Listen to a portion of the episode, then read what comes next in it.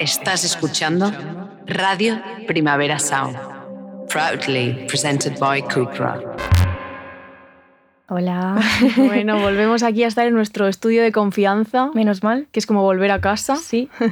porque el anterior episodio, como sabéis, fue un directo y ahora aquí estamos otra vez en la radio de la casa encendida. sí. Muy bien en cuidados. Nuestra cabaña de madera. Sí. Yo me siento como calentita. Calentita, sí, muy bien. Eh, y nada, pues venimos con otro episodio Sí. Sobre unas cositas muy interesantes. Sí. Sobre la caída, concretamente. Vamos a dejar en el aire como qué tipo de caída, ¿sabes? Sí, Igual es como de caerte en plan de, de, de que te, caerte. te das una leche. Sí. No te hemos preparado nada de la introducción, que normalmente decimos cómo están nuestras vidas. Sí. Yo es que no sé ya, no sé ya cómo Unos días están. raros, la verdad. Sí, unos días extraños. Pero bien.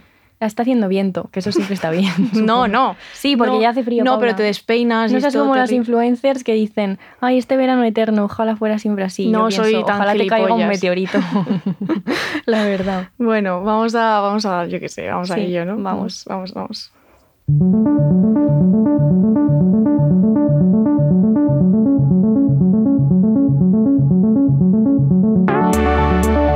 Punzadas sonoras con Paula Ducay e Inés García. Bueno, como decía en la intro, eh, hay tipos de caídas muy distintos. De hecho, la más evidente es justamente la de cuando te caes, ¿no? Eh, cuando te metes una hostia. He dicho una palabrota, no sé si se puede. sí, ¿no? Eh, llevas diciendo no, es palabrotas todo el programa, que ya tiene más de un año. Ya es verdad, luego mi tía Pilar nos cuenta que lo pone en el gimnasio un poquito como en alto Sí. y que los- la gente alrededor cuando decimos en plan palabrotas dicen, ay Dios mío, ¿qué está escuchando esta mujer?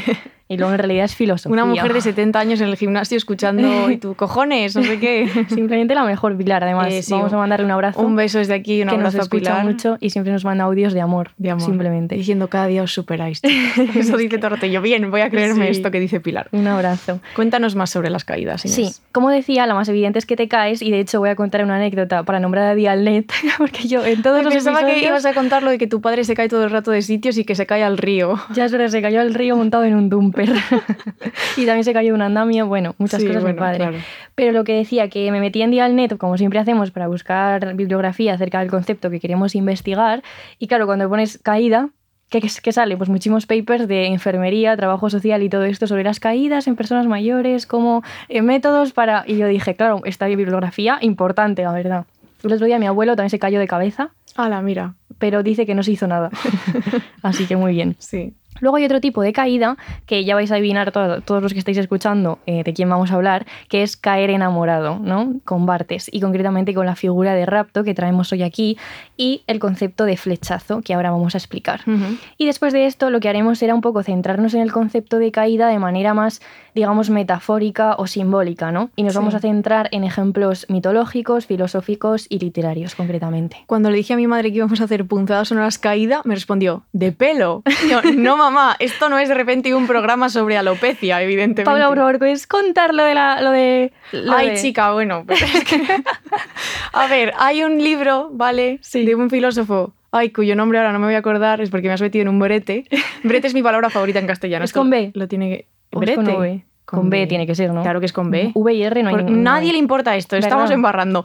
Eh, entonces yo quería comprar un libro que se llama Elogio de la calvicie, Sí. que es un filósofo, que es que, ves, me voy a quedar fatal porque no me acuerdo. Y entonces eh, no lo encontraba mm, muy en librerías, lo compré por internet y entonces luego llegó a casa y estaba en catalán.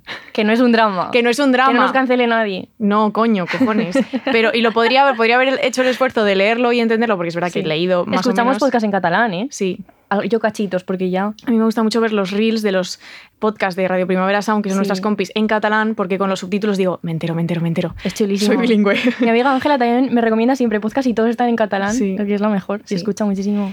Pues, pero la cosa es que no he hecho el esfuerzo porque ya íbamos pilladas con el guion porque eh, somos chicas muy ocupadas. Esto no sé si la gente lo sabe, pero no paramos de trabajar ni un segundo.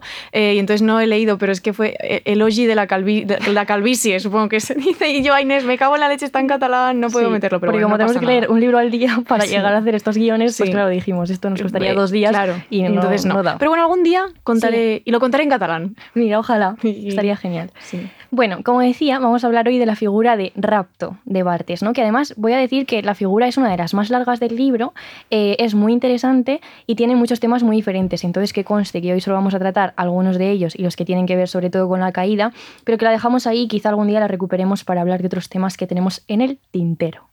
Muy bien. Que viene, parezco Carlos Francino. que Sí. viene entonado. Bueno, te- ya verás, ahora empezaré a correr y ya, ya se te gustaría se ser. Carlos. Carlos. Bueno, mira, Dios vamos mío. aquí a amarrar, no sé qué nos está pasando, nada, volver, Bueno, volver al estudio. Dice Bartes. locas. Dice Bartes. Rapto. Episodio considerado inicial, pero que puede ser reconstruido después, en el curso del cual el sujeto amoroso se encuentra raptado, capturado y encantado por la imagen del objeto amado, flechazo, prendamiento, que es una definición, o sea, ya sabéis que después de la figura pone como una especie de parrafito donde da como una definición, que no es una definición, pero bueno, lo podemos llamar así. eh, y aquí nombra muchas palabras que van a ser muy importantes cuando estemos hablando de todo esto, ¿no? Que puede ser reconstruido después, eh, capturado o flechazo, ¿no? Ahora vamos a hablar de todas estas cosas. Bartes, por supuesto, está hablando de caer enamorado, ¿no? Que lo dice literalmente a través de estas imágenes del rapto, la captura, la conquista, ¿no? Para ello recurre al mito de Sabina, de las Sabinas, y de todas las, las llama raptadas célebres, ¿no? Que hay muchas, como sabemos, en la mitología eh, clásica. Las Sabinas, lo voy a decir porque yo qué sé, no lo ponía, Bartes no lo va por hecho, que todos sabemos quiénes son las Sabinas, a mí evidentemente me sonaba, pero no sabía.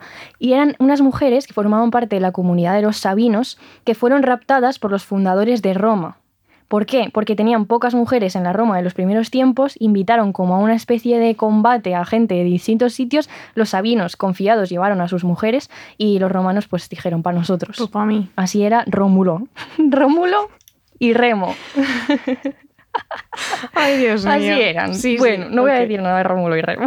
Pues claro que no, nombres, ¿eh? ¿qué vas a decir? Eso es lo de la loba, que Sí, amamanta. sí. Bien.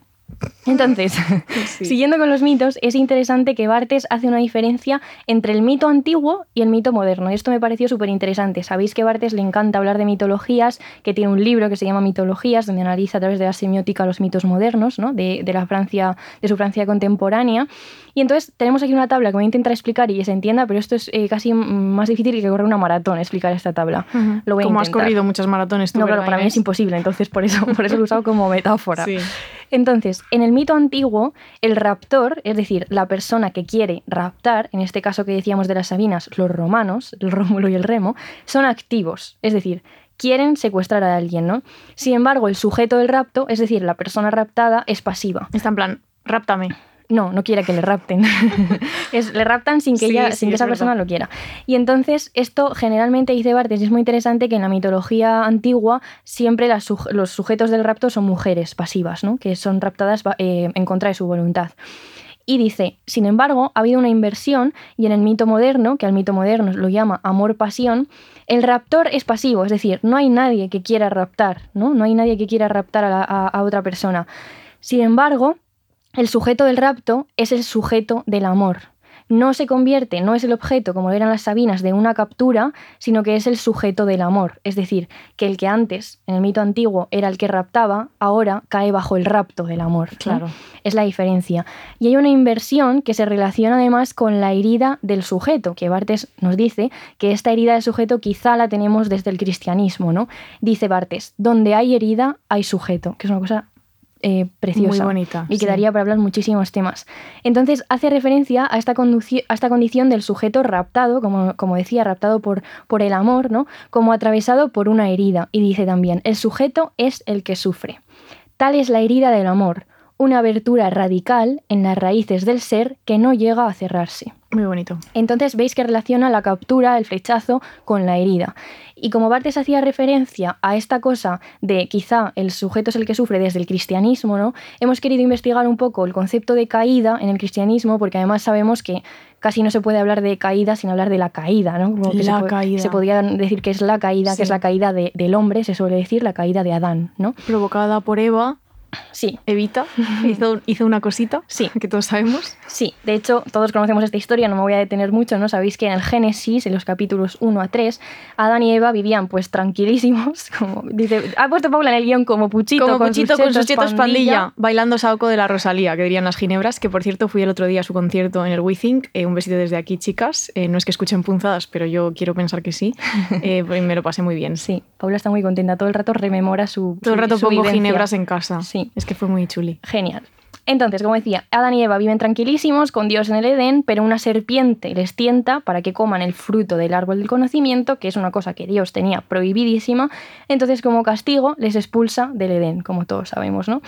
Y es muy interesante, esto da para muchísimo. De hecho, buscando información sobre esto, es muy interesante ver las distintas variaciones, las distintas corrientes religiosas, ¿no? No nos vamos a detener en esto, pero muy interesante. Es que supone la introducción del pecado al mundo, ¿no? Y del mal, que es un tema, el tema del mal lo hemos dado muchísimo en filosofía de la religión, que es un tema que a mí me fascinaba, ¿por qué? ¿no? ¿De dónde sale el mal? Em, con Romerales, le vamos a nombrar, un profe de la autónoma que sabía muchísimo de estos asuntos. La verdad es que sí, sabía Sí. mucho. Y luego también tiene un impacto tremendo en los roles de género del mundo occidental, ¿no? que aquí nos ha recomendado también uno de nuestros profes. Eh, nos ha recomendado una lectura que no voy a nombrar porque no me acuerdo, pero que hay muchas lecturas feministas, no voy a decir una, digo que hay muchas sobre esto, Mm. ¿no? sobre las consecuencias que tiene que Eva sea la culpable, Ujú. que esto evidentemente tiene unas consecuencias eh, pues inconmensurables, diríamos. Para las mujeres, sobre todo. Sí, y como queríamos ver el concepto de, de herida que arrastrábamos con Bartes, hemos investigado en la suma teológica de Santo Tomás de Aquino, porque somos simplemente filósofas. Yo creo que hoy podemos, hoy en este episodio somos filósofas. Mi cara es como de, bueno, a ratos. Sí, yo me vi. Siempre digo a ratos cuando dices lo de filósofo, digo, bueno, Sí, yo me vi abriendo el PDF de la suma teológica, que son no sé cuántas mil páginas, y dije, soy filósofo. Estos momentos en que una se siente así. Bien. Entonces, dice Santo Tomás que la caída trajo cuatro heridas a la naturaleza humana, ¿no? Por si alguien quiere ver esto y leerlo, que está muy bien, es en la cuestión 85, porque claro, la suma teológica para encontrar asuntos, que además tiene una estructura que me fascina absolutamente, pero bueno, ahí lo dejo.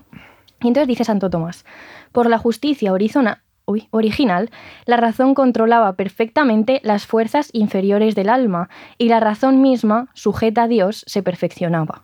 Pero esta justicia original nos fue arrebatada por el pecado del primer padre, que esto es justo lo que acabamos de contar, ¿no? La caída.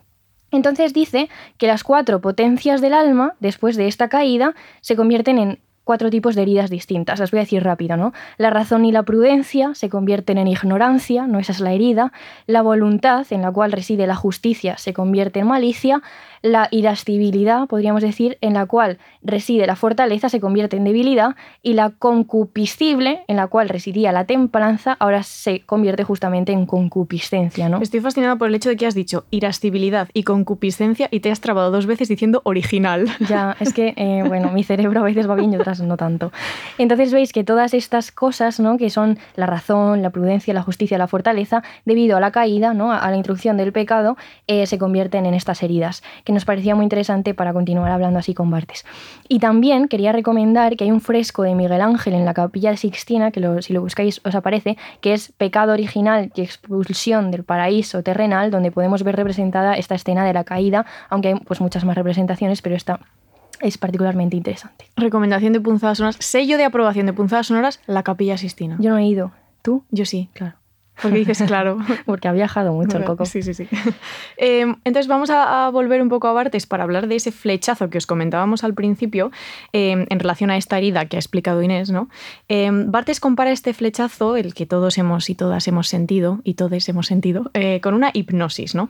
Dice, soy fascinado por una imagen, primero sacudido, electrizado, torpedeado, está bien, está bien como esta imagen ¿no? de torpedeado por el amor, ¿no? Caigo enamorado, ¿no? Se trata de una caída, ¿no? Caes en el enamoramiento de otra persona. Y hay ciertas características, ¿no? Que, que tiene esta caída. Antes del flechazo, antes de ese episodio hipnótico, eh, hay algo fundamental para Bartés y también para nosotras, que es el sujeto está disponible, ofrecido sin saberlo al rapto. Ese rapto que lo va a sorprender, porque a veces no, no se lo espera, pero él está como Esperando. esperando, abierto a las posibilidades que le ofrece el mundo tempero. amoroso. En tempero. Esto para el campo, muy, esto me explicó la Lucía, que es mi, mi persona favorita, Sí. que es el barbecho es que tú estás tranquilísimo descansando, pero no te van a eh, plantar nada ese año. Estás en barbecho. Sin embargo, en tempero es que estás ahí como diciendo, échame unas semillas. Hija, es que... Esto es así en la agricultura, o sea, por favor. Sí. Y entonces esto sería, pues eso, que estás ya pues en tempero, En diciendo, tempero. ok, adelante. Sí. Como Paula ahora mismo, yo ya no puedo, no puedo contenerme más. Paula está disponible, ofrecida, sabiéndolo, no sin saberlo, al rapto que la va a sorprender. Ya. Entonces que alguien la sorprenda. Bueno. Ya está, todo dicho. Necesito una ilusión. Ay, ojalá esas bragas de deforme semanal. Ya, tía, ves que Te las voy a que- regalar. Creo que se han agotado. Ay. ¿No podría Isabel Calderón mandarnos unas bragas de, de deforme semanal? Isabel, que necesito una ilusión. Bueno, un besito. Eh, vale, entonces volviendo, volviendo al rapto, después de que yo me haya ofrecido aquí a, a los oyentes de toda España. eh, entonces dice Bartes ¿no? que, que el sujeto se encuentra en, es- en este estado de espera y de deseo que él llama una maravillosa serenidad. Mira, ni serena ni maravillosa estoy Pobre yo no ahora. está sereno. Yo no estoy nada serena. Ayer tuve que aguantar que estuviera tumbada en mi cama como despatarrada y escuchando Mecano y cantando Mecano como triste, eh, pero a la vez como gritando, no sé, fue una situación estrambótica. Me gusta muchísimo Mecano, ¿vale? Sí, Esto no es sé si verdad. la gente lo sabe. Pero si yo pudiese elegir ir a cualquier, cualquier concierto de cualquier grupo de la historia de la música, elegiría ir a uno de Mecano. Ya sé que los integrantes de Mecano a veces dicen gilipolleces y hacen gilipolleces, no me hago responsable, pero es que Barco a Venus, mi canción favorita. Bueno. Sí. Bueno, vamos a seguir. Entonces, el sujeto está en tempero, como dice Sí. Inés, ¿no? Eh, está como predispuesto. Y dice Bartes, ese momento de predisposición ¿eh? no es otra cosa que ese tiempo, más o menos largo, en que busco con los ojos, sin que lo parezca, a quien amar. O sea, estás ahí echando un vistacito. Ujú. Pero a la vez con calma. Pero a la vez como... sin ansiedad y sin, echar un, sin tener un novio detrás de otro solo por no, no, estar no, solo. eso está, eso, eso, no, nunca, eso, eso eso no. en punzadas no se ha practicado nunca porque cuidado con eso. Eh, y luego por otra parte está el mito del flechazo, ¿no? Que es un flechazo que cae sobre ti sin que te lo esperes, un poco como la frase de Cortázar que ya hemos traído en otros episodios, esa frase de el amor como un rayo que te deja estaqueado en la mitad del patio o algo así Muy era, bien, ¿no?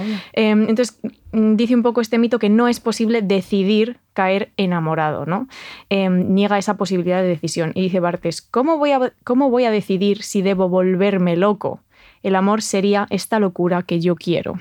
Claro, aquí está hablando que de cosas que, como decía Paula, ya hablamos en, en el primer episodio de esta temporada, que era anulación, amar el amor. Amar el Iba a amor. decir dos puntos, pero he dicho, hazlo con, con una pausa dramática. Y ahora ya... Y entonces ahí hablábamos un poco de esta distinción ¿no? entre el amor romántico y el amor, eh, la concepción en negativo, que Mm. bueno, hablábamos a través de Juanpe y de, y de Eva Youth. Me encanta. Juanpe, Juanpe, que le hemos nombrado tanto que yo espero que todo el mundo Eva sepa Youth. ya quién Sí. es Juanpe, porque si no, me lío aquí a hostias. Entonces, nada, eso, que ya hemos hablado de esto, que es un poco la diferencia Mm. entre esta cosa de que lo decides y que te dejas llevar por ciertos gustos, ¿no? Más Mm. racional, y luego la del rayo, ¿no? Sí. No vamos a ahondar aquí, pero bueno, está también detrás. Eso es. Y entonces el hecho amoroso para Bartes es un episodio que tiene dos partes, ¿no? Un comienzo, ese flechazo, y un fin. Y aquí viene la parte, bueno, ya hemos hecho mucho chiste, pero la parte cómica de la figura de rapto, donde Bartes dice que ese fin conlleva o, o- o- o puede ser suicidio, abandono, desapego, convento, viaje. Convento. Ojalá ¿eh? convento, ¿eh? Ojalá tuviera yo la, la posibilidad de que cuando ya me rompen el corazón decir me voy a un convento un rato. Un convento ya sabemos todos. Un convento laico. Sí, todo eso. Obviamente. Mucho Dios hoy aquí en este programa. Ya es verdad. Cuando aquí no más está, Dios en- que en todos los más hoy que en todos los episodios de no está nunca presente. Sí. Eh, y Bartes dice que todo el rato estamos volviendo a esa escena inicial, a ese flechazo, ¿no? Una vez el, el flechazo ya ha pasado, es, es decir, que reconstruimos esa escena inicial a destiempo, La escena en la que fuimos raptados, ¿no? Sí, o sea que el inicio siempre está presente, ¿no? Y que siempre cuando las cosas no salen tan bien, ¿no? Sí. Como al inicio, recurres a, es- a volver a ese momento. Y aquí va el, el ejemplo de Inés del guion que dice, conoces a alguien, quedas raptado la primera vez que coincides con esa persona en la entrada de los cines Renoir. Bueno, ella había Porque puesto, parecía un sitio ella había puesto otros cines, pero yo los he no, cambiado. tía, de hecho has dicho lo que yo había dicho. No, habías puesto... Ah, había puesto los Verdi. A tomar por culo, sí. Quedas con esa persona durante un tiempo, pero luego todo se acaba y tú no puedes parar de rememorar ese primer encuentro que fue tan mágico. Claro, pero- como ese. Pero ya no queda nada de esa magia, ¿no? Y esta es la típica idealización, ¿no? Que ves que las cosas van mal, pero dices, ay, pero ese momento del flechazo, ¿no? Que fue hipnótico, donde Bartes diría, quedaste, quedaste capturado, ¿no? Raptado. Mm. Eh, parece que va a durar siempre, pero en realidad ha desaparecido, pero tú como que te agarras a, a esa, eso, a esa ese imagen, recuerdo, ¿no? sí. Y Entonces, el flechazo, la caída en el enamoramiento, se dice siempre en pasado porque siempre es reconstruido y siempre es rememorado, ¿no? Esto es un poco como la idea final de la figurita. Sí. Puede hacer todo susurrando, sería tan chulo. y vamos a seguir con, con, esta investigación acerca de la caída a través de justamente la figura denominada caída, literalmente, en el glosario del fracaso, que lo nombramos hace poco también en, en Derroteros. Y que de hecho está encima de la mesa, porque hoy hemos decidido traer libros al estudio, así que por allí? si nos estáis viendo en YouTube los veréis y si no, eh, seguid escuchando, por favor, que está bien que los podcasts solo se escuchen y no se vean todo el Yo estoy a favor de eso. Bien, entonces este, esta figura de caída la escribe Iván de los Ríos, que fue nuestro profesor eh, también en la Universidad Autónoma, y es un texto muy interesante porque vincula el concepto de caída al de temporalidad, es decir, que lo piensa a través de la experiencia del tiempo de las comunidades humanas. ¿no?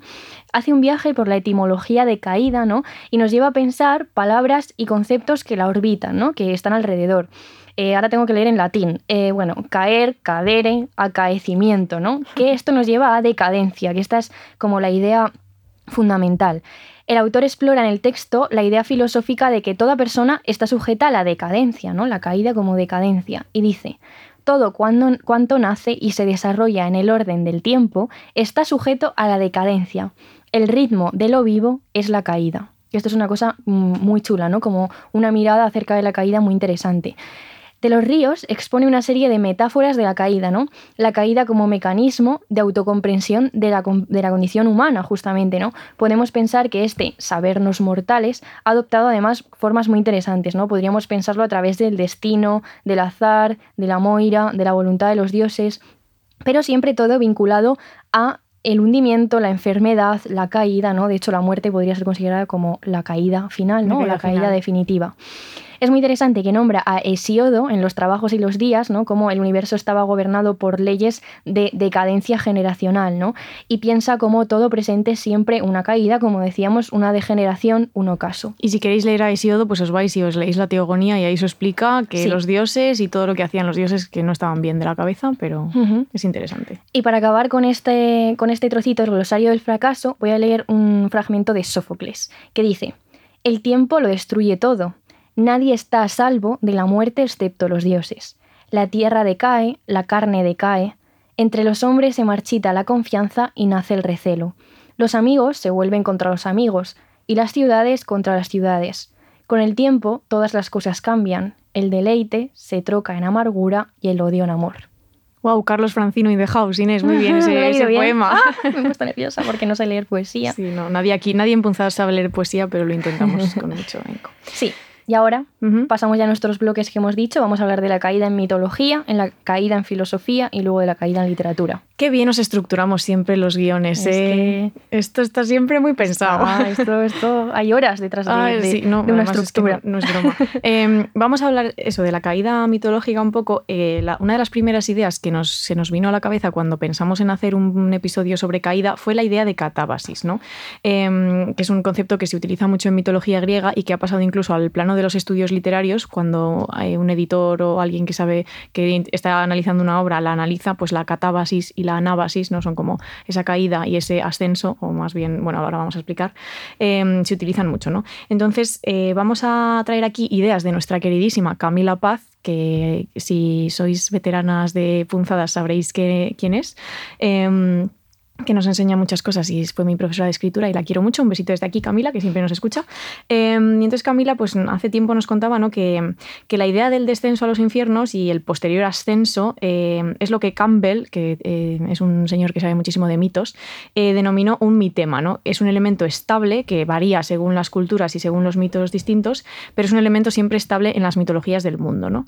Em, que parece que no, pero luego se parecen mucho, ¿no? aunque estén muy alejadas geográficamente. Entonces parece ¿no? que desde de que el ser humano entierra a sus muertos, se ha interrogado por ese vacío existencial que dejan esos, esos muertos, esa ausencia, y por ese movimiento desde la tierra hacia el submundo, ¿no? por esa bajada. Em, es muy, está muy extendida en la mitología clásica la creencia de que los muertos tienen un poder que es muy valioso para los vivos precisamente por su experiencia cuando estaban vivos. ¿no? Entonces siempre los grandes héroes de, de la mitología han descendido a los infiernos para tener un encuentro personal con esos muertos. ¿no? Eso es como un descenso con un objetivo. ¿no? Y en este caso se trata de, descensos como puntuales, ¿no? como de episodios o capítulos concretos en, ese, en esa aventura heroica de los personajes. La más conocida, por supuestísimo, y la más influyente en literatura es la de Odiseo o Ulises, eh, que en el libro 11 de la Odisea, después de un episodio con Circe, eh, baja al Hades y conversa con distintos personajes, entre ellos su madre, en plan, hola mami, he llegado, cuéntame cositas para que yo continúe mi viaje eh, hacia Ítaca. Em, entonces, bueno, como que queríamos como traeros algunos ejemplos de descensos y luego de caídas, porque no es lo mismo un descenso que una caída, era uno de los apuntes que queríamos hacer, ¿no?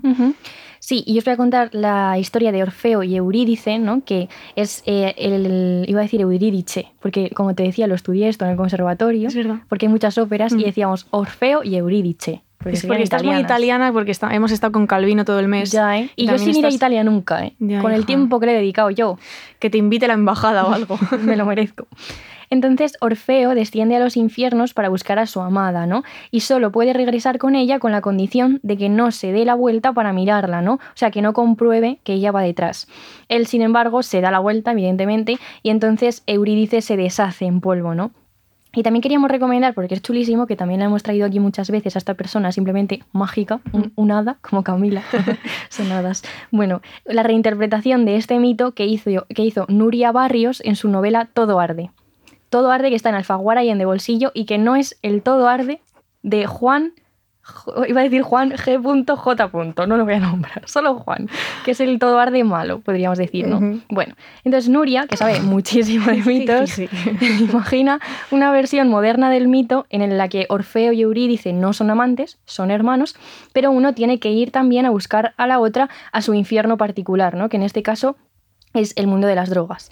Entonces, es, muy interesante lo que decía Paula, ¿no? La diferencia entre una caída, que parece siempre precedida de un tropiezo, ¿no? Como que tiene cierta inevitabilidad y que está más ligada a casi la concepción de Bartes, ¿no? Un poco de caer, eh, de manera hipnótica. Y de repente estás en el suelo, sí.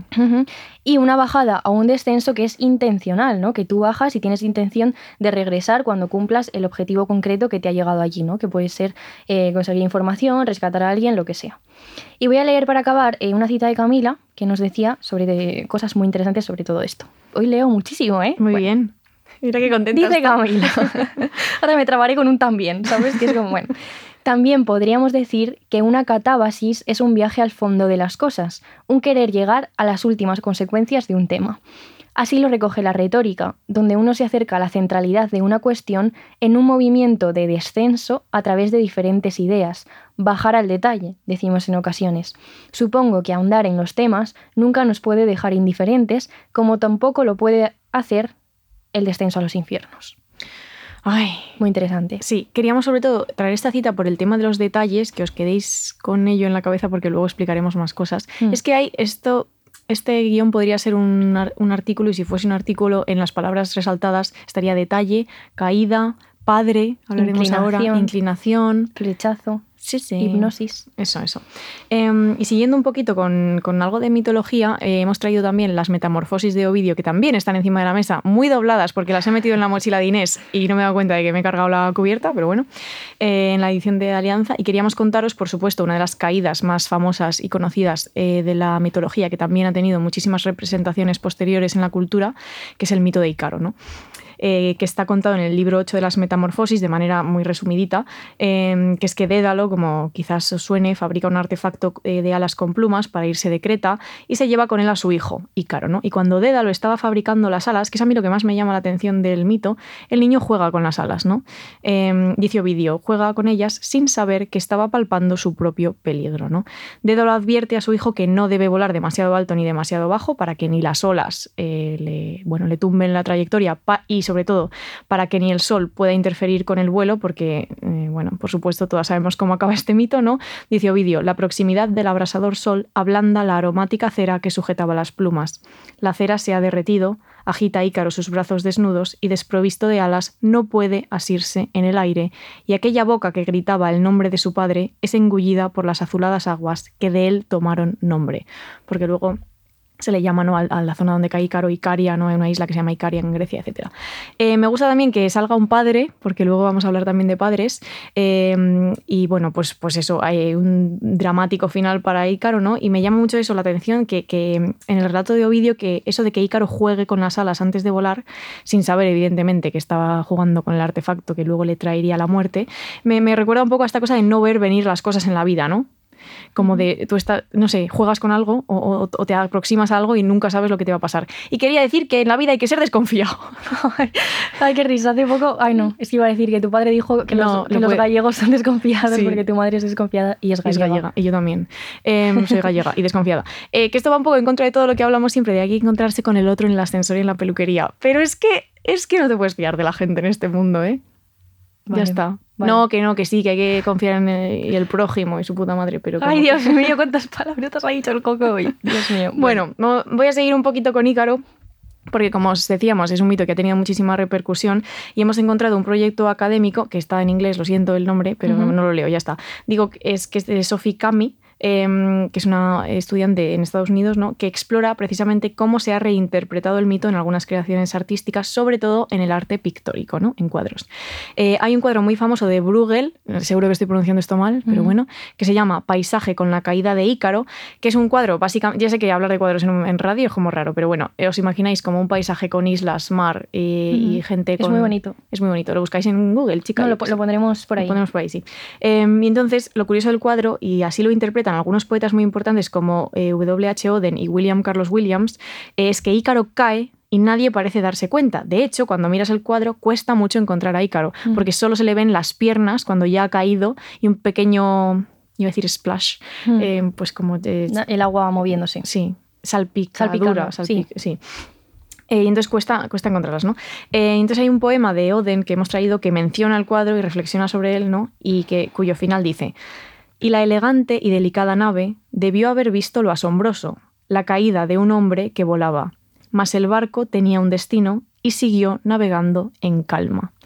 Que bueno, es un poco pues esta idea de donde que a veces otras personas caen alrededor nuestra y a veces no nos damos cuenta, ¿no? Que también es algo que da para reflexionar. Sí, de hecho también me hacía pensar en cuanto a que eh, esto que dice Bartes de que rememoras el flechazo em, a posteriori, que siempre lo cuentas en pasado, yo pensaba que quizá nuestras caídas individuales también las contamos siempre en pasado, ¿no? Porque es difícil a veces, a veces se puede, ¿no? Pero darte cuenta de que estás cayendo en el momento en que estás cayendo, eh, si no ha sido como una decisión razonada o Sí. bueno, que has hecho como queriendo, es complejo, ¿no? Y muchas veces te das cuenta de la caída que has sufrido cuando ya has Cuando salido estás- sí, ¿no? cuando estás en... y por eso se narra en pasado, ¿no? Yo pienso siempre en, en mis descalabros amorosos, que no, no les, no le cuento nunca a mi madre cuando me está sucediendo y mi madre eso se entera cuando yo entro en casa llorando ya. ¿Ves? ¿Sabes? Que es al final. narrando tus caídas ya eh, en claro. pasado. Y mi madre, ¿por qué no me has contado esto desde el principio? Madre mía, madre mía. Sí, es verdad, ¿no? Es, es muy interesante y Bartes lo hace muchísimo esto, eh, le encanta y, y a mí me fascina pensar en qué tiempos verbales hablamos de las cosas, ¿no? Eh, hay pronombres que solo se usan en presente, otros, bueno, que se usan en, en pasado, pasado. Como en este caso, ¿no? Las caídas, los flechazos muchas veces pues son de- a posteriori ya. Sí. Es muy interesante. Y con esto abandonamos ya la mitología, que a Paula le encanta. Es que yo me... Es que mi problema, voy a contar mi trauma con la mitología, que es que siempre he querido aprender mitología, pero me parece difícil por la cantidad de información que hay. Sé que es una cosa relativamente fácil porque puedes ir a las fuentes, no puedes leer las Metamorfosis o la Odisea, pero como que no acabo, me viene bien punzadas sonoras como para aprenderla a cachitos, Mm. para contarla. La verdad es que, está sea- genial porque siempre cuando nace un concepto que en el caso de caída, ¿no? Eh, es complejo, quiero decir, no, no, no, es un, no es evidente, ¿no? Hay otros más evidentes. Está genial porque siempre te da como Siempre en la ¿no? mitología hay cosas, sí. Está genial. Y ahora vamos a pasar a la filosofía, la superior de todas las ciencias. Ajá, Hoy sí. estoy filósofo, ¿eh? Sí, no, Bueno. ya te veo, ya te veo. Es que he disfrutado mucho este ensayo que voy a nombrar ahora, que se llama Inclinaciones, crítica de la rectitud, que es de Adriana Cabarero, que además est- bueno, está editado en Fragmenta Editorial, eh, que siempre hace cosas muy chulas en cuanto a temas de ensayo, y me parece muy interesante que la traigamos aquí porque es una filósofa italiana que en cuanto me puse a investigar sobre ella, eh, bueno, ha, ha hecho cosas brillantes y como que está, no sé, en, ¿cómo se llama lo del libro? Cuando la describen en el libro. La, sol- en- La ¿qué? solapa del La libro. solapa. Como que la ponen a nivel de Judith Butler, ¿no? Y toda esta gente, las grandes filósofas eh, contemporáneas, y ha escrito eh, mucho sobre temas como la vulnerabilidad en clave ética y política desde una perspectiva siempre feminista, ¿no? Y es muy chulo porque repasa distintos autores y teorías filosóficas, pero desde la óptica siempre del feminismo, y me ha parecido como una mirada eh, muy interesante. También ponía en la solapa que es una pena que no ha sido muy traducida, ¿no? ni al castellano ni al catalán ponía, en este caso creo que Fragmenta sí lo ha hecho, y entonces es, es muy interesante que, que podamos leerla aquí, ¿no? Y son muy chulas las ideas de Sí, este no, es una pasada. Y la estructura del propio ensayo es muy chulo porque hay una tesis básica que os vamos a explicar ahora y luego en cada capítulo lo que hace es ilustrarte esa tesis a través de, pues de, obras de arte y de, metáforas de, Platón, por ejemplo, en tal. Y, y, como que vas viendo esa idea presente todo el tiempo, pero analizada desde órbitas súper diferentes y de verdad, o sea, muy bien. O sea, es verdad que es quizás complejo en cuanto a que es filosófico, ¿no? Y, pues hay partes que dices, wow, ¿no? Porque se pone a citar pues a muchos filósofos a la vez y dices, ok. Pero bueno, yo si a alguien le interesa este tema, pues animo mucho a acercarse, aunque sea poco a poco, no creo que sea un libro para ponerte a leer eh, de golpe una tarde. No. Pero bueno, que es súper interesante. Entonces vamos a contar aquí las, ideas eh, fundamentales y que nos han parecido más interesantes. En el libro habla de cómo la tradición filosófica y la ética en particular ha propuesto la necesidad de controlar las llamadas inclinaciones humanas. ¿no? Por eso decíamos antes que inclinación es una palabra muy importante en este episodio. Para que lo entendamos, las inclinaciones humanas son las pasiones, los deseos, los vicios, los instintos. ¿no? Se suele usar, de hecho, muy a menudo inclinación como sinónimo de pasión que voy a aprovechar para decir aquí que en cuanto a los vicios, un tema que no hemos tratado en este episodio de caída, pero que podía haber entrado muy bien, es el de las adicciones, ¿no? Porque son tipos de caída particulares que, que, no vamos a nombrar, pero que bueno, que es, que es muy interesante también. Sí, nos hemos dado cuenta que podríamos hacer solo un programa dedicado a la caída. Sí, totalmente. Y entonces eh, la, la, autora pone el ejemplo del amor, ¿no? Y dice, Kant ya decía que se dice que un hombre ama a una persona cuando posee una inclinación hacia ella, que esto es muy interesante porque se parece bastante a lo que decíamos de Bartes al principio, ¿no? Es una inclinación sexual o afectiva que despierta una alarma entre los filósofos, ¿no? Y cito, dice, la sienten como una amenaza al equilibrio del sujeto, una agitación profunda, una pendiente peligrosa. ¿no? Entonces no estamos hablando de la inclinación en sentido del carácter de alguien, no estamos hablando de que alguien tenga una inclinación a la soledad, por ejemplo, lo digo porque la autora repara en que es una palabra que se, utiliza mucho en sentidos muy distintos, pero nos interesa una concreta, ¿no? Tampoco estamos pensando en, en la inclinación en, en sentido de tener un hobby, ¿no? Como eh, tener, estar inclinado como a practicar un deporte. Estamos hablando de la inclinación como pasión, ¿no? O sea, para que nos, entendamos aquí así más claramente, está hablando como de esta idea de que el ser humano tiene que ser recto, atado a unos valores morales, a unos principios, pues que siempre en la filosofía se ha presentado la inclinación, la pasión, el vicio, como esas cosas que te pueden desviar. Como el contrapeso de la razón, ¿no? Que siempre ha sido lo que los filósofos perseguían. Sí. Es decir, que tiene que ver con un sentido muy concreto de temor, ¿no? El de que aquellas, las, inclinaciones que decía, son difíciles de dominar, ¿no? Según la autora, la filosofía no aprecia la inclinación en general, ¿no? De hecho, no solo no la aprecia, sino que la combate a través de los dispositivos que ella llama de verticalización. Es decir, el fin es siempre el hombre recto, y es importante el hombre recto, ¿no? Y dice, en el teatro filosófico moderno, en el centro de la escena hay un yo en posición derecha y vertical. Y aquí ella habla mucho de geometría y todo el, todo el rato estamos hablando de una línea vertical en contraposición con la inclinación como inferior. Y la norma es siempre la rectitud. ¿Por qué? Estoy haciendo gestos. La gente que ya que nos graban, que me vean la mano, ¿sabes? Entonces, la, rectitud está siempre ligada a la moral, ¿no? A los principios éticos que pueden tambalearse, como decía, se aparecen ciertas inclinaciones. Se valora siempre el equilibrio frente a la inestabilidad, la inseguridad, el descontrol, la anarquía, ¿no?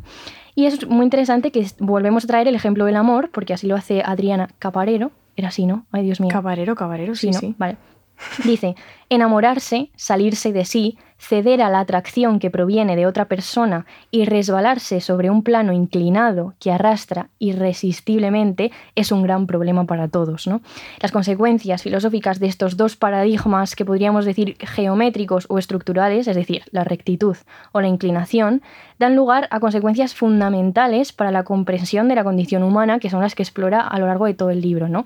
Para que nos entendamos, la rectitud, es decir, que nos imaginen los oyentes una línea vertical recta como un árbol, de hecho, el torcerse, el tronco torcido, es una metáfora que se utiliza muchísimo para cuando sucumbes a las inclinaciones, ¿no? el árbol se troncha, el árbol se parte, tiene que ver con una ontología individualista, es decir, la rectitud es un sujeto autónomo, autónomo perdón, vertical, íntegro, y siempre se relaciona con el hombre, ¿no? Porque está siempre pensando en clave feminista. La inclinación, sin embargo, refiere a una ontología relacional con los otros, es decir, la inclinación implica que hay otros alrededor de ti y está muy ligado a la vulnerabilidad, y sobre todo a la dependencia y estos términos pensados siempre desde el feminismo, ¿no? Y dice la elección de asumir lo vulnerable como paradigma de lo humano, es decir, que no somos árboles, cada uno, o sea, árboles separados, totalmente independientes, que no necesitan que haya otros alrededor, sino que somos un bosque. Esto para que eso me estoy inventando yo, pero para que se entienda como imagen, ¿no? Sino que somos eh, un bosque donde estamos unos al lado de los otros y a veces pues, nos inclinamos porque somos vulnerables y somos dependientes, no somos indestructibles, ¿no? Esta es un poco la idea que, está detrás. Y entonces ahora vamos a usar algunas de las, de las imágenes y de los pensamientos que ella ofrece a lo largo del libro, que ya digo que son muchos y que son muy interesantes, para ir viendo aplicada esta, esta idea a diferentes cosas. Sí, hay un artista que se llama Barnett Neumann o Newman, eh, que tiene una serie de cuadros que titula Adán y Eva, recogiendo un poco también lo que decíamos sobre el Génesis al principio del episodio. Em, dos cuadros concretamente que os vamos a describir porque nosotras tenemos la foto, pero vosotros no. También la dejaremos por ahí. Sí, sí, que están en el Tate Modern de Londres, ¿no? en el museo. Em, y es básicamente, son dos cuadros bastante grandes. Uno de ellos eh, tiene una línea vertical roja y está, el fondo es así como granate y tiene dos líneas verticales rojas, que sería la representación de Adán, ¿no? con todo esto que ha dicho Inés sobre la línea recta vertical como la representación del hombre. Y el otro es un cuadro completamente rojo en el que hay una línea en una esquina em, también ¿no? así como inclinada que desde aquí de hecho ni se ve, ¿no? desde la foto es muy sutil. Es la diferencia es que la línea vertical de Adán son muy prominentes y se ven muy bien, y la de Eva es una línea muy sutil que apenas se ve. Claro, entonces Adán y Eva es un tema evidentemente muy recurrente en la historia del, arte, ¿no? Todas podemos pensar como en estos cuadros de ellos eh, semidesnudos o cuando empiezan a, taparse con las hojas del árbol en el Edén, ¿no? Em, y entonces normalmente, y Cabarero lo explica en el libro, en estas representaciones de Adán y Eva eh, hay, elementos que se repiten, ¿no? Normalmente aparecen juntos, ¿no? Eh, que esto nos lleva como la idea de pareja, y eso, aparecen desnudos también, ¿no? Em, y entonces la, diferencia con estos cuadros que os acabamos de describir de, Barnett Newman es que los separa. O sea, hay dos cuadros, no solo uno. Eh, cada uno tiene su cuadro, Adán y Eva, y esto hace que no prestemos tanta atención a la idea de pareja y de unión y que podamos reparar sobre todo también esa diferencia eh, de lo sexual que, ella habla, en el libro, em, de Adán como distintas líneas verticales rojas y Eva con el fondo eh, así uniforme y una línea sutil que casi no se ve. ¿no? Entonces, la idea fundamental que ejemplifica bien lo que ha explicado Inés es que eh, Newman utiliza un eje vertical, que es muy evidente, para representar al hombre, pero solo eh, un, eje así como marginal y sutil cuando quiere representar a la mujer, que de hecho lo que hemos dicho, que casi ni se ve, ¿no? entonces de ahí sacaríamos ¿no? que el hombre está ligado con la rectitud y con esa verticalidad absolutas, mientras que la mujer no presenta lo humano, entendido lo humano como la rectitud, en ese sentido pleno, ¿no? La mujer se asociaría al tema de la inclinación. Claro. Mm. Súper interesante porque todas estas ideas que presentaba yo de la, de la, introducción, donde más o menos presenta lo que es su tesis, se ven súper bien con estos cuadros, ¿no? Porque se ven de, de, manera evidente. Es muy interesante pensar la idea esta de las las mujeres inclinadas hacia los otros, ¿no? Sí, es fascinante. De verdad, o sea, no, no, lo hemos metido aquí porque pues es, es, muy complejo y hay un montón y no, no, podíamos meter todo, pero hay una reflexión que subyace todo el libro, que es la, casi la más fundamental, que es sobre todos esos cuadros de la Virgen con el, con el niño Jesús, ¿no?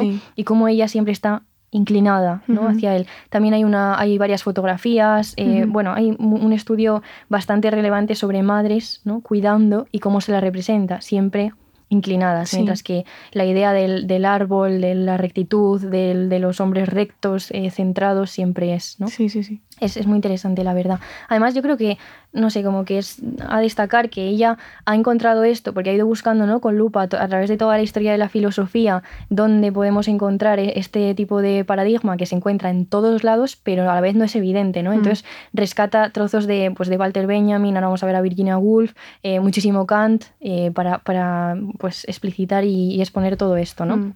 También habla muchísimo de Hannah Arendt y de Levinas.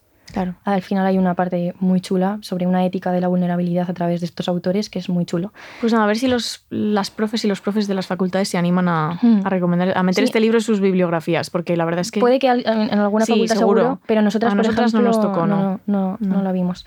Entonces, bueno, eh, en el capítulo 2 habla de Kant, ¿no? Porque Kant representa el paradigma este del yo libre, ¿no? Es un teórico que ha construido el yo autónomo, el yo racional. Eh, a todos seguramente nos, nos suena esta cosa de que, em, ¿cómo era? Se me ha olvidado. la santa kantiana siempre mencionas tú. Sí, no, digo lo de lo del el, el que no el- la frase esta de él no, ya no es un niño porque no, ¿cómo es la frase? La mayoría de edad. Esa, esa. Ay, Dios mío, me he quedado como, como en plan, en blanco absolutamente. Sí. El hombre que supera la mayoría de edad, ¿no? Que es autónomo, que es libre, que es un sujeto que domina sus inclinaciones, la palabra autónomo es fundamental y niega la vulnerabilidad o la dependencia, ¿no? Es primavera todo el año en las salas de conciertos. Patrick Watson, Yard Act, To Another, Erlen Oye y La Comitiva. Hotline TNT, Cara Jackson. Entra en primaverasound.com barra tours y deja tu agenda de música en directo en manos de Primavera Sound. Entradas a la venta en DICE. Entonces esta lectura que la autora hace de la filosofía kantiana también analiza como algunos textos que quizá no, no se leen tanto, digamos, en general sobre Kant, ¿no? Por ejemplo, sobre lo que piensa de los niños, Ujú. que para él es, es muy interesante porque dice, les odiaba, ¿no? En plan, Mm. odiaba, en algunos escritos pone como eh, cuando yo era un niño, mira, eh, lo, lo quiero matar, ¿no? No, Sí. no dice Kant que lo quiera matar a los niños, pero bueno, bien, para que me entendáis. No le van a cancelar ya a estas No. alturas tampoco. sí. Entonces, considera que la infancia es un estado de minoría de edad, justamente, ¿no? Y de dependencia, literalmente. Las mujeres, según Kant, naturalmente están inclinadas a cuidar, ¿no? Entonces, como decía, toda esta reflexión en el libro, ¿no? Que, que vemos a través de la Virgen y el Niño.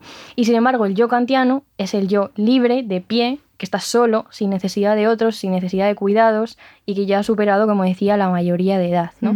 Entonces, ay, he dicho entonces un millón de veces ya hoy, ¿eh? Pero es que tenemos entoncismo, esto la gente Ya. ya, lo sabe. es verdad, estamos enfermas de entoncismo. Sí, bueno. esto desde el, desde el capítulo 1. Y eso que lo tengo en mente. Nuestros padres intentaron quitarnos esta coletilla, Sí. no ha sucedido ya. Es que otros hemos nexos de unión adaptado. que no sea entonces. Nada, no es la mejor no palabra del mundo. Bueno, Por tanto, por tanto. así mismo, nada, nada. Por tanto, voy a decir. La inclinación es peligrosa porque anula precisamente las condiciones fundamentales que estamos viendo todo el rato, ¿no? Autonomía, libertad e independencia. Y voy a leer una cita que dice. Evita inclinarse sobre personajes, porque entonces se abriría una escena realmente inquietante donde otro depende de mí, con el riesgo de que yo dependa a su vez de otro, y como, por efecto caprichoso de un gesto infantil, toda la construcción de la autonomía del sujeto quedaría deshecha. ¿no? Esta rectitud eh, también eh, tiene que ver con la autonomía y con la no dependencia. Que es justamente lo que está criticando la, la autora. ¿no? Y también, para terminar ya con esto, os queríamos contar eh, una historia que, que trae de Virginia Woolf, que es súper interesante, que ella dio en 1928 unas conferencias en Cambridge sobre el tema de la mujer y la novela, que a todo el mundo le sonará porque después se publicaron con el título Una habitación propia, ¿no? Pero eh, que es una parte muy leída, ¿no? porque es la última parte del libro, o sea, de, de estas conferencias. Y entonces eh, ahí Virginia empieza a ser súper irónica, que no, no es lo mejor que te puede pasar, ¿no? Que empieza a hablar de una novela escrita por un tal Mr. A, que no, no nombra, que para que nos entendamos, eh, Cabrero explica que después era un autor de lo que podríamos llamar hoy bestseller, ¿no? Ujú. Era J.C. de la época. Esto Me ya que la encantan los, gente- los, los G, G puntos, J Sí. puntos, si no me pueden denunciar. Bien. Entonces, como digo, empieza a ser súper irónica y dice que tras leer un capítulo o dos, lo que le pareció es que de repente había una sombra sobre la página, ¿no? Y dice, era una barrera recta, perdón, una barra recta, oscura, una sombra con la forma de la letra I. Claro, esto aquí hay que explicar que en inglés yo es un I, que es una I mayúscula, una I latina, entonces empieza a ver la, la letra I, que sería en español yo, yo, yo, en inglés sería I, I, I. Entonces veis que tenemos otra vez la línea recta vertical de la que estamos hablando todo el rato, ¿no? Y dice Virginia, tanto yo empezaba a cansar, ¿no? Y es muy interesante porque que el yo kantiano lo vemos a través de la letra I en inglés, ¿no? Como se ve súper, súper, eh, en Ah, plan... visual, gráfica, sí. sí. Y dice, todo el rato, imagínate, líneas rectas, líneas rectas, líneas rectas, ¿no? Entonces es un signo de dominio, pero a la vez, y esto me parece fundamental, de reducción a resto del otro. O sea, lo que no es la I es el resto, ¿no? De hecho, esto se ve muy bien, como decía Paula, a través de Adán y Eva, ¿no? Tenemos el cuadro de Adán que tiene las líneas verticales y, sin embargo, el de Eva es absolutamente como una mancha roja, ¿no? Es como inesencial, irreconocible, informe, ¿no? Es muy interesante. Entonces, para, para, Virginia Woolf, la aridez que la sombra de este yo provoca, dice, y esto me parece que se ve súper bien también, es como la del haya gigantesca bajo la cual nada crece. Las hayas, mis árboles favoritos. Y todos sabemos que las hayas tienen las, son árboles muy altos que tienen solo ramas al, al final. No todo el mundo sabe que las hayas son árboles muy altos que tienen las ramas solo al final. bueno, pero... Todo el mundo que en tu entorno sí, porque sois muy listos con el tema de esto es un hayedo y esto no sé qué. Bueno, yo lo explico. La peña urbanita Tienen que luchar entre ellas para llegar a la luz, ¿no? Entonces cada vez son más altas, más, más son tronquios muy estrechitos y tienen que luchar, porque no el hayedo es un árbol, o sea, un bosque muy sombrío, no llega a la luz casi, de hecho no hay nada. Ves que son todo hojas, no crecen arbustos ni nada porque tal. Entonces es el I, ¿no? El yo el yo kantiano, que hemos hablado todo el rato, el yo vertical, el yo autónomo, es como una haya gigantesca y alrededor no puede crecer nada, ¿no? Y esto niega la dependencia, la, vulnerabilidad y todas estas cosas, ¿no? Entonces es muy relevante la imagen del árbol vertical porque el hombre es imaginado justamente como un árbol recto. De hecho hay otro capítulo que no, vamos a explicar, pero que habla todo el rato de la metáfora del hombre como árbol. ¿no? Los árboles como los hombres, deben crecer, mantenerse rectos, evitar las inclinaciones y las caídas que, lo pueden desviar. ¿no? Y sí que quería nombrar un apunte que da em, Adriana Cabarero, que es con respecto a lo queer. ¿no? Lo queer es justamente lo desviante, ¿no? lo oblicuo, lo torcido, lo diagonal, que es lo contrario de straight, que es, eh, eh, heterosexual en inglés. Yo dudando, ¿eh? ¡ay, Dios mío! Que quiere decir recto, literalmente. ¿no? Entonces, Cabarero hace referencia a todas esas prácticas e identidades sexuales que se aglutinan bajo el paraguas de lo queer, ¿no? que justamente se desvían de la norma, que es lo recto. ¿no? Y lo, interesante es que todo lo que se desvía es un desvío, que tiene una característica, o sea, como un significado muy peyorativo. ¿no? no solo es que se desvíe de la norma, sino que es peor, claro. que es eh, una inclinación, un vicio, ¿no? todo esto que decíamos al principio. Y lo bonito que sería repensar toda la historia del pensamiento de la humanidad eh, a favor de lo queer y a favor de la inclinación y a favor del cuidado. ¿eh? Que es justamente lo que hace Adriana Cabarero. Entonces nos parece, sabemos que es un poco bueno, abstracto quizá, ¿no? y como muy concreto, ya decía que la lectura es un poco compleja, pero la idea básica ¿no? de pensarnos como inclinadas. hacia... Eh, y ella, claro, quiere repensar todo esto en cuanto a que el paradigma de lo humano no sea lo recto, lo vertical, lo masculino, sino justamente lo inclinado, porque están ahí los demás, ¿no? Porque somos unos, unas entidades entre muchas otras, mm. y la dependencia y lo vulnerable como como una ética, ¿no? Ya, es de las ideas que más me ha gustado que, mm. hemos contado en sí, Punzadas. Chulísimo. Y esto es todo gracias a, a, esto que hago siempre, que es cuando estamos haciendo un podcast, pasearme por librerías hasta Esta que en concreto una punzada en mi interior y digo, Paula. En la central de Reina Sofía lo compraste. Este libro hay que comprarlo. Y siempre acierta. Inés tiene como un ojo. Si necesitáis que yo os busque libros. Inés también tiene un ojo. Es que, pero eso te pasa como con la gente. Que ves a alguien y lo calas enseguida. Queda un poco de miedo, la verdad, ¿eh? Ya lo hago muy bien. Sí, sí. Son magias que tiene una. Bueno, vamos a recoger todos estos conceptos de caída y vamos a traerlos a la literatura, que es algo que nos gusta mucho también en, por aquí, por estos, estos programas, en este país que es Punzadas. Hace mucho que no decimos eso. En este país que es Punzadas. Es un país. Es un país. Un país donde últimamente hemos nombrado ministro de literatura a un señor que se llama Italo Calvino, se llamaba, porque está muerto. Em, porque esto, bueno, saldrá un poco más tarde, pero hemos celebrado hace poquito el centenario de su nacimiento. Es un autor a quien hemos leído mucho últimamente porque hemos hecho un taller sobre él, mm. que ya estará casi terminado para cuando mm. este episodio se publique, em, y nos ha fascinado sobre todo eh, su obra ensayística. ¿no? Entonces vamos a traeros aquí eh, algunas cosas que cuenta en seis propuestas para el próximo milenio, que son, es un libro que está publicado en Ciruela, que recoge las conferencias que iba a dar en Harvard, eh, porque le invitaron a darlas, pero que no pudo terminar porque murió antes, por desgracia. Em, en estas conferencias, Calvino expone una serie de conceptos que para él son importantes en la literatura y que los escritores deberían tener muy en mente a la hora de escribir. Y vamos a explicar y a ver cómo se conectan dos de ellas, levedad y exactitud. ¿Vale? Entonces, Calvino empieza con levedad y contrapone, evidentemente, la levedad al peso ¿no? en la literatura. Y lo que hace es traer un montón de referencias que ejemplifican eh, momentos mitológicos, filosóficos, literarios, en los que la, levedad ha constituido un valor. ¿no? Em, lo que hace Calvino es mm, utilizar la levedad como una forma nueva de mirar el mundo. Esto es una cosa que él hacía mucho y en lo que hacía mucho hincapié, en que tenía que encontrar perspectivas nuevas para mirar las cosas que ya existían. ¿no? Sí, de hecho, por si alguien ha leído a Calvino y tal, esto se ve genial en su libro El varón rampante, que forma parte de la trilogía de nuestros antepasados, es el, del medio, que es un poquito más largo que los otros dos, ¿no? que es un, chico que decide su vida va a pasarla encima de los árboles y que es una, una decisión que lleva hasta las últimas consecuencias porque nunca vuelve a bajar y es eh, como la ejemplificación o la ilustración perfecta de estas ideas, ¿no? que está mirando desde la absoluta levedad de una persona que vive saltando por las ramas de los árboles y que nunca toca el suelo, ¿no? nunca se cae. Justo, justo. Em, y entonces... Eh, efectivamente, ¿no? El varón rampante es un buen ejemplo de ello. Y otro ejemplo que Calvino nos trae también, y volviendo así un poquito a la mitología, que Calvino también era muy fan de la mitología, eh, pone como ejemplo a Perseo, ¿no? que tiene que escapar de Medusa, que es este monstruo que te petrifica con la mirada, y entonces eh, Perseo se ayuda de vientos y nubes para escapar de Medusa. ¿no? Eh, Medusa mm, sería ¿no? esta metáfora del peso, de que caes convertido en piedra, y Perseo sería bueno, la levedad. ¿no? Entonces dice Calvino, en los momentos en que el reino de lo humano me parece condenado a la pesadez, pienso que debería volar como Perseo a otro espacio.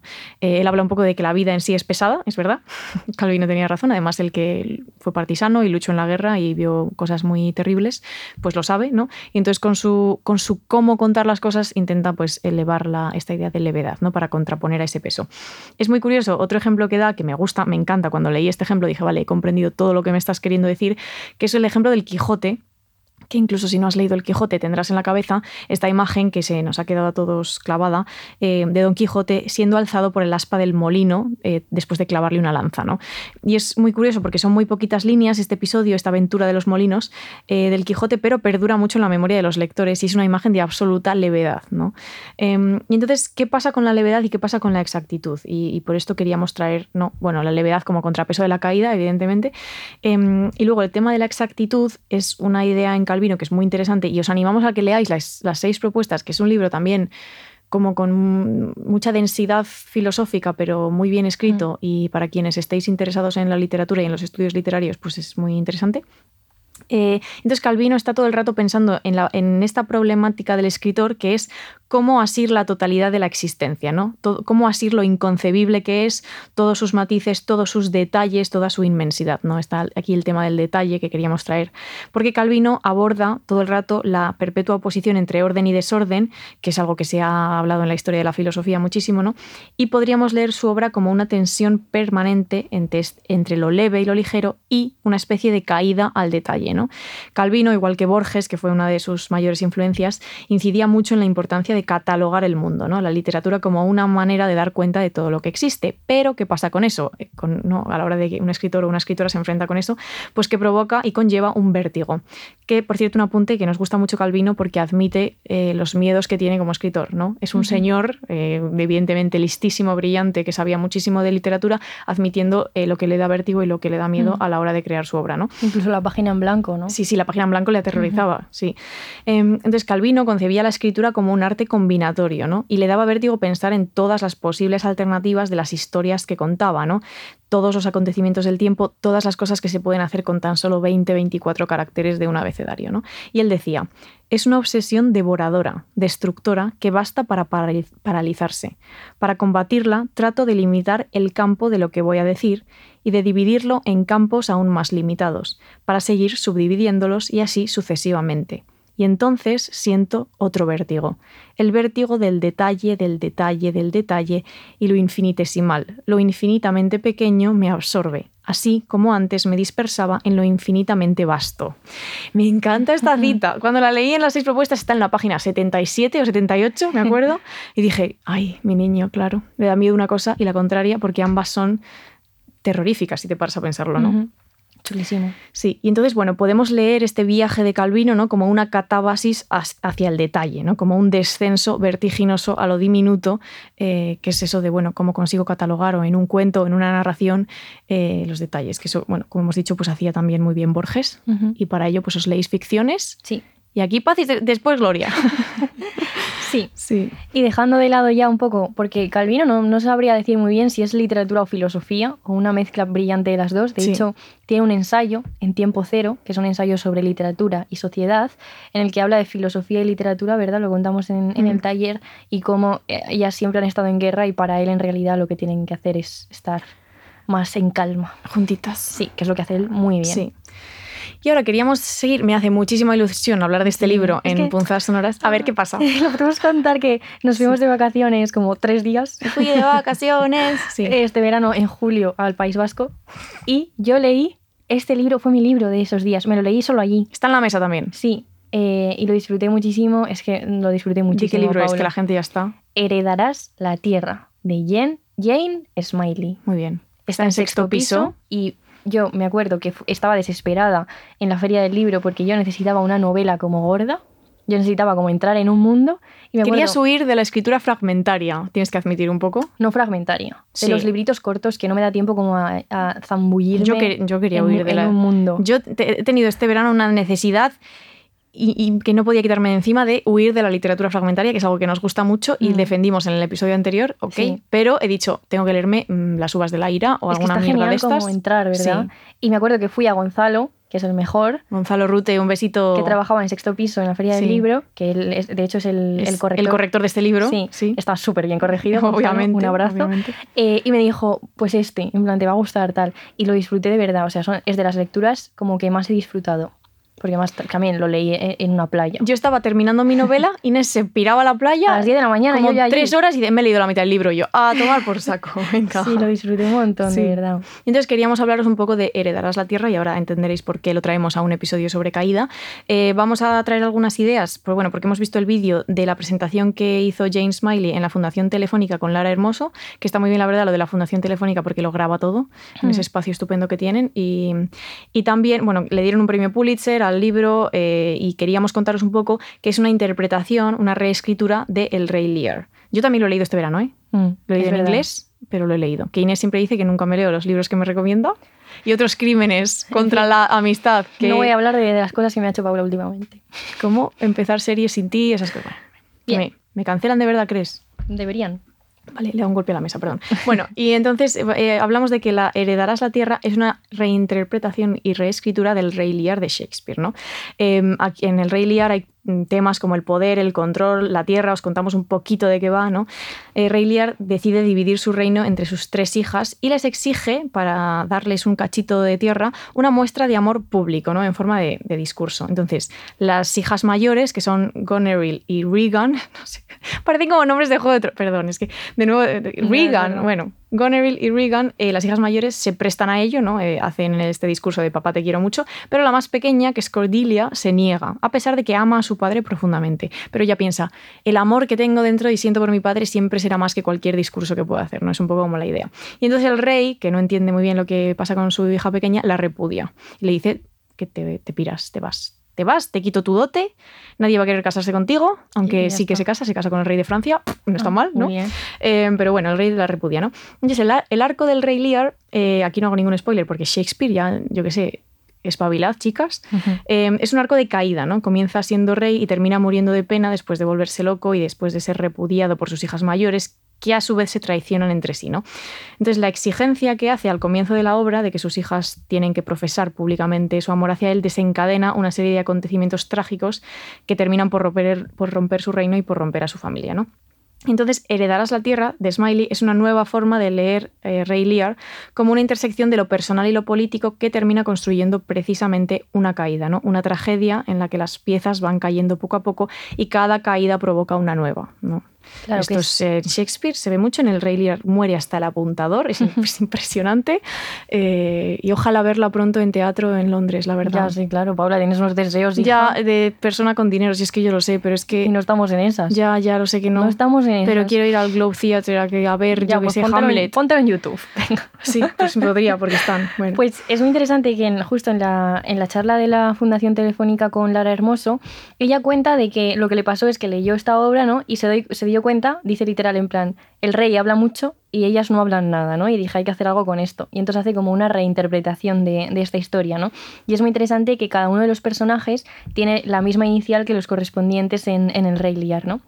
Y lo que hace es construir un condado ficticio que se llama el condado de Cebulón, que está, bueno, está en, como en Iowa, En basado, Iowa, sí. porque ella vivía allí y cuenta, lo cuenta era muy chulo, la verdad, que un día iba con su marido en el coche y ve como toda esa planicie de tierra, ¿no? Y dice, ay, yo tengo que hacer aquí una, una historia. Y entonces se pone a investigar que había sido una zona eh, donde había una marisma que los inmigrantes de Inglaterra que llegan a Iowa eh, la drenan, hacen pozos para poder pues cultivarla y tal. Que es una cosa que está eh, muy presente en la, en la novela todo el rato porque es como nuestros antepasados consiguieron drenar la marisma y Está, con- convertir está muy bien contado esta en la tierra novela. está muy bien contado, Sí. sí. Entonces, Larry Cook, que es el, el rey Lear, eh, lo que hace es que ha, ha conseguido convertir su granja en la más importante del condado, ¿no? Tiene mil acres, que de hecho en inglés el libro originalmente se llama, llama- A Thou- A Thousand Acres. Ujú. ¿Cómo se dice acres? Acres. Acres. Bueno, entonces en español se llama Heredarás la Mm. tierra, que también está muy bien porque ahonda en la herencia, que es un Mm. tema fundamental, ¿no? De hecho, es más bonito el título en español. Sí. Esto no suele pasar, pero bien, Sí. sí. Eh, él, Larry, lo que decide de repente, pues justamente lo que ha contado Paula, ¿no? Ceder su tierra a sus tres hijas y esto desencadena toda la caída del mundo que habían conocido anteriormente, que además es un mundo súper acotado, súper cerrado, compacto, familiar y también aislado, ¿no? Y dice Ginny, eh, la, la narradora, dice, una cosa sí era cierta sobre lo de haber terminado en los tribunales. Aquello nos había separado formidablemente de cada uno de los demás y de nuestras antiguas vidas. Ya no era posible ninguna reconciliación, ¿no? Se ve muy bien como esta caída de todo ese mundo. Parece eh, que os hemos hecho un spoiler, pero no, porque el no verdadero spoiler nada. no os lo hemos hecho. O sea, leed el libro, porque yo me acuerdo además que lo, lo leí, bueno, nos fuimos de vacaciones, estábamos en, en el hotel, Inés leyendo por la noche y de repente Inés, ¡Ah! Y yo, ¿qué pasa? Y ella con el libro en la mano me diciendo, es que no te lo puedo decir porque te voy a hacer un spoiler, pero no sé qué, pero estaba Sí. Inés como living. Sí, de hecho hemos hecho como todo lo que estamos contando es súper abstracto para no, no contar nada porque es un libro que simplemente pues hay que leerlo. Eh, también es muy interesante la conexión entre memoria eh, a través de los mitos, ¿no? de todos los mitos, como decía, que heredamos, ya sean familiares o sociales. Eh, en este caso tenemos de los dos, ¿no? Porque la importancia de la herencia es en sentido de que todos han heredado como esa región fértil que no ha salido de la nada, sino que es fruto del esfuerzo a través de todo esto que decía de haber drenado una marisma, ¿no? Y no tienen demasiadas oportunidades de salir, ¿no? Están centrados y obsesionados con triunfar en las granjas, con tener la mejor granja, la más grande, y hay una existencia ansiosa, lo llama, eh, esto lo dice en la, en la charla de la Fundación Telefónica, porque están todos como preocupados, con mucha ambición, Sí. preocupación, una tierra que siempre depende de, de cosas que ajenas a ti, ¿no? De si llueve o no y de, y de otras muchas cosas. Y también hablaba allí en la charla de los silencios familiares como herencia. Le preguntaba a Lara Hermoso, que me pareció una pregunta como muy interesante, ¿no? Que eh, Jane Smiley contestaba que los sentimientos que tienen las hijas por su padre, ¿no? Que tienen mucho que ver con silencios familiares, que no voy a decir cuáles son, Mm. es algo que ella se reserva en la novela, ¿no? Y va introduciendo poco a poco porque también así sucede en las familias, ¿no? Sí. Y también la soledad como herencia, ¿no? Es un mundo muy aislado, donde Ginny, por ejemplo, pues no tiene mm, con quién hablar, ¿no? Apenas porque es Mm. eh, aislado como espacialmente, pero también literalmente. Sí. De hecho, es un Em, libro que hace muy bien cuando te va desvelando cosas Mm. que tengas que reinterpretar todo lo que has leído hasta ese momento. Totalmente. Mm. Y nada, es muy interesante cómo está eh, construido este universo tan particular y tan acotado, como decía, e ir descubriendo poco a poco su caída. Lo, lo recomendamos un montón. Sí, nos encanta. Y entonces, ahora ya para terminar, que nos queda poquito, eh, porque llevamos aquí 30 horas, está el pobre Ángel diciendo, por favor, me puedo ir a casa. Eh, vamos a recomendaros eh, otro libro de Sexto Piso. Sexto Piso. Bueno, podemos mandar un beso a Noé. Sí, es verdad. A Noelia mejor. Alves de Sexto Piso, que es la responsable de prensa de Sexto Piso, que es una responsable de prensa que conoce muy bien su catálogo, que no siempre pasa, y muy atenta a los libros que nos pueden venir bien. Así que Noé, gracias. A veces llegan libros a casa, a veces se los pedimos, a veces sorpresa. Y la mayoría de veces son Y geniales. siempre aciertas, sí, sí, sí. Entonces queríamos recomendaros La luz difícil de Tomás González, eh, porque tiene mucho que ver con esto de la caída, ¿no? Por lo menos yo he, he decidido poder leerla así para poder meterla en este programa, ¿no? Eh, siguiendo también el tema de los, de los padres. Mucho padre en este episodio, Mm. sin quererlo, han aparecido, ¿no? Eh, es una novela que narra los recuerdos de un padre que ya es anciano, eh, sobre su familia, su matrimonio y sobre todo sobre la noche que la familia pasa esperando a que Jacobo, eh, que era su hijo, eh, muriera. ¿Por qué? porque Jacobo había sufrido un accidente de coche, había quedado, paralítico en silla de ruedas y con muchísimos, muchísimos y fortísimos eh, dolores. Y entonces eh, él elige morir, su familia lo apoya, y entonces, eh, bueno, cuenta un poco como esa, esa noche terrible y muy dolorosa, claro, hasta que llega el médico, eh, los hijos, Jacobo y sus hermanos están en otro estado, porque por supuesto pues esto es ilegal, y entonces, bueno, pues toda, toda esta movida, ¿no? Entonces nos interesaba mucho ¿no? cómo, se, cómo se relaciona eso con la pérdida de vista del narrador anciano que, que se, que- se va quedando ciego progresivamente y es interesante porque él es pintor.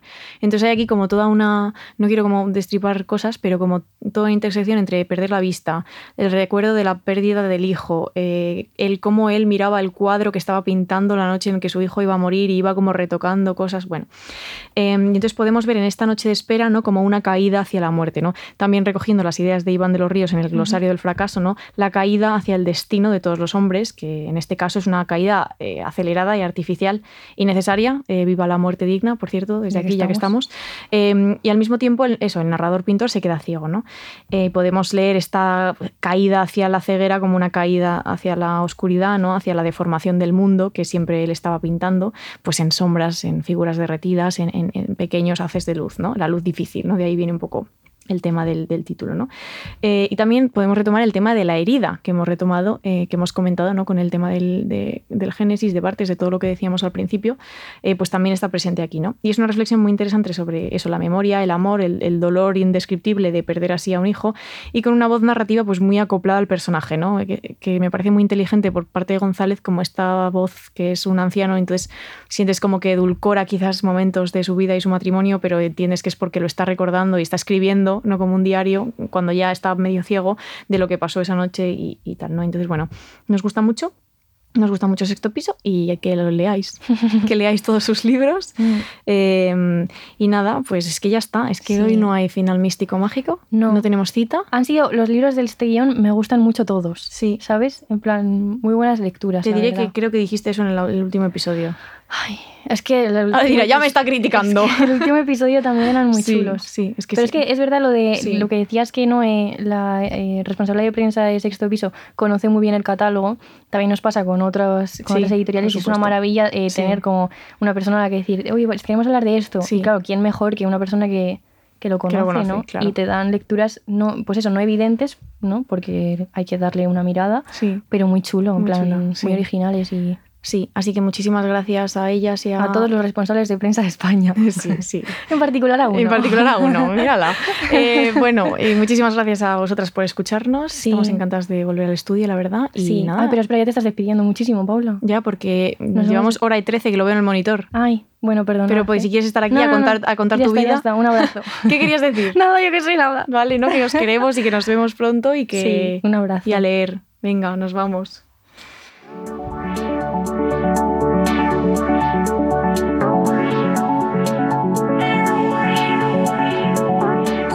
Sonoras con Inés García y Paula Ducay.